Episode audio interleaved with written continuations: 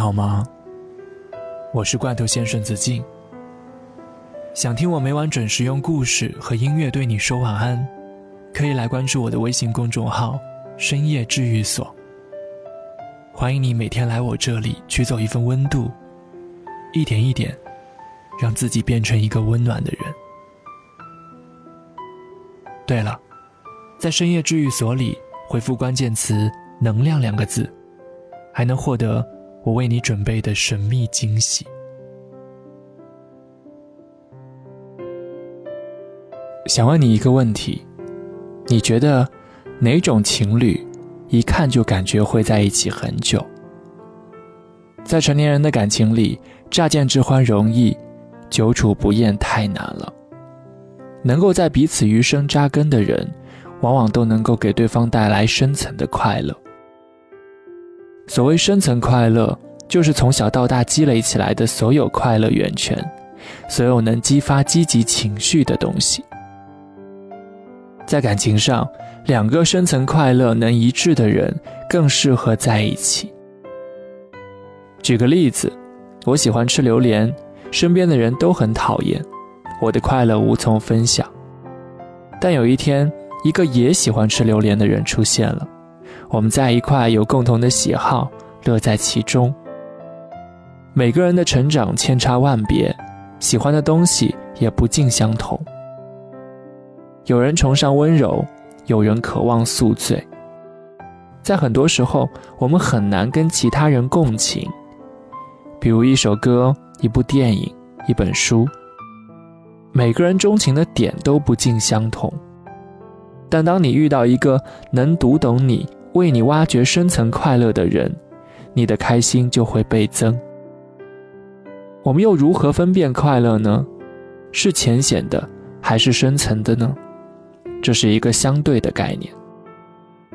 我觉得很重要的一点是，那个人可以跟你确确实实有一样的快乐。电影《怦然心动》里，朱莉喜欢爬到大树上享受宁静，在那里他可以嗅到空气里的曼妙气息，这是他的深层快乐。别人无法理解他的快乐，也无法明白为什么大树被砍掉后，他哭得死去活来。只有布莱斯能够感应得到，他带了一棵小树苗种在了朱莉的院子门后，这就叫做心通。我懂你的欲言又止，你也懂我的言外之意。在我父亲二十多岁的时候，他能够弹琴，能够写诗，很讨人喜欢，可是他却很少和女生来往。他说：“我有时候就觉得聊不到一块儿去。”你想谈论远方，对方却说对此无感。直到他遇到了我妈，特别是在见过他那一屋子的书之后，就再也挪不开眼了。他们一起聊书、聊音乐，一起旅行去想去的地方，人生的方向和轨迹始终保持一致。人世间各有各自因，各有各自知音。能和一个懂自己点的人在一起，一切都会变得轻松自在。很多人之所以分手，还是因为彼此的深层快乐不一致。真正适合的人，开心的点一定是高度重合的。我们现在经常说的三观一致，并不仅仅指能够聊到一起，更难得的是能完全尊重、理解对方。有同样基础的成长环境，有一样的追求，能很好的理解对方。比如，女生兴冲冲的准备了出国的攻略，男友却说太累了，我们在家里看电视吧。再比如，你喜欢看书，他喜欢玩游戏，这没问题。但是他说看书有什么用？不就是装文艺吗？这就没法相处了。为什么这些这么重要呢？说白了，就是不用可以改变自己，也可以让对方舒心。之前，徐静蕾在微博向黄立行告白，她说：“九年多以来，我时常有病，你总是有药。”他也在节目上承认，两个人在一起这么多年，从没有吵过架。他说：“因为吵不起来呀，对方性格太好了。”他就像心理医生开的一剂良药一样。情侣之中最难得的就是这种状态，真正好的关系是不必讨好的。詹迪尼尔森曾经说过这样一段话：最适合的伴侣，就好像走进一所你曾经住过的房子里，你认识那些家具，认识墙上的画、架上的书、抽屉里的东西。如果在这个房子里你陷入黑暗，你也仍然能够自如地四处行走。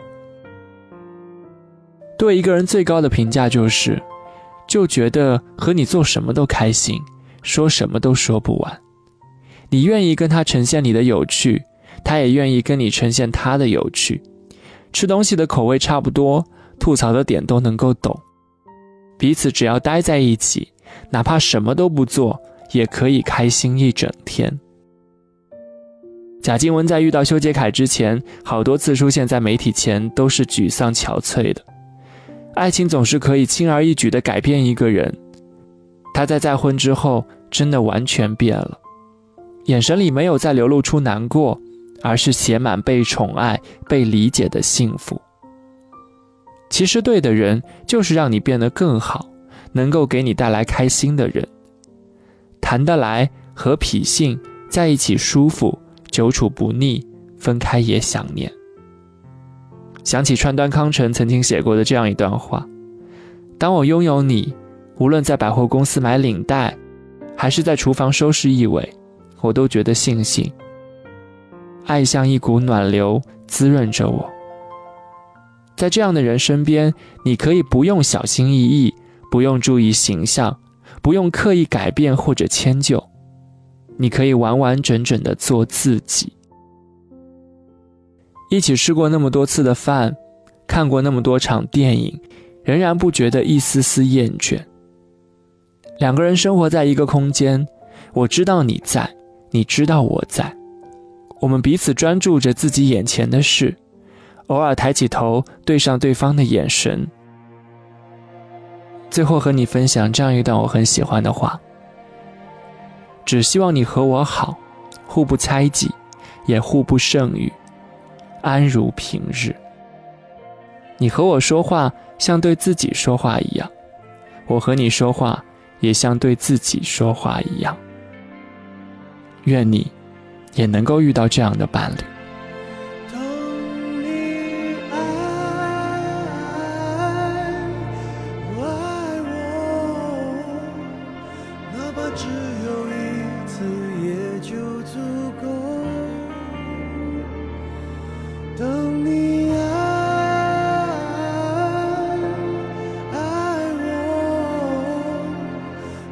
只有一次才能永久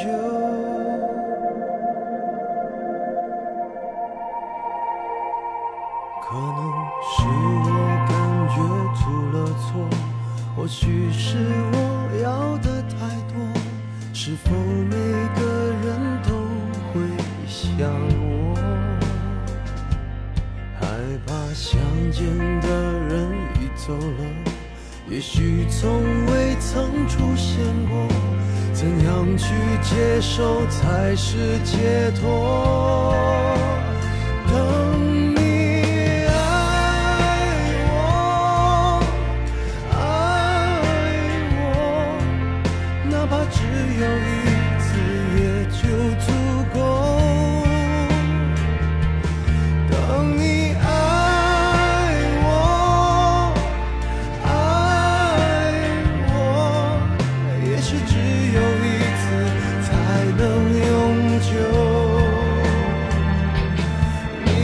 我听了也许早该说你说什么难道真的不能？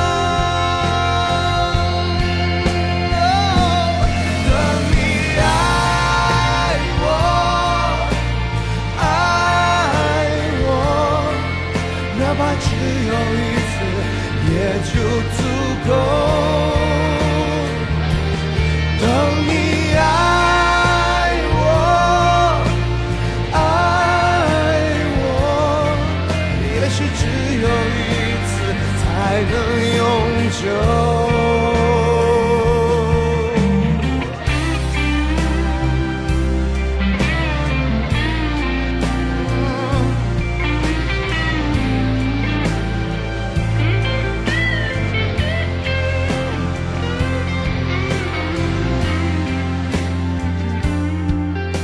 否爱情都会有折磨？可我不承认这么说。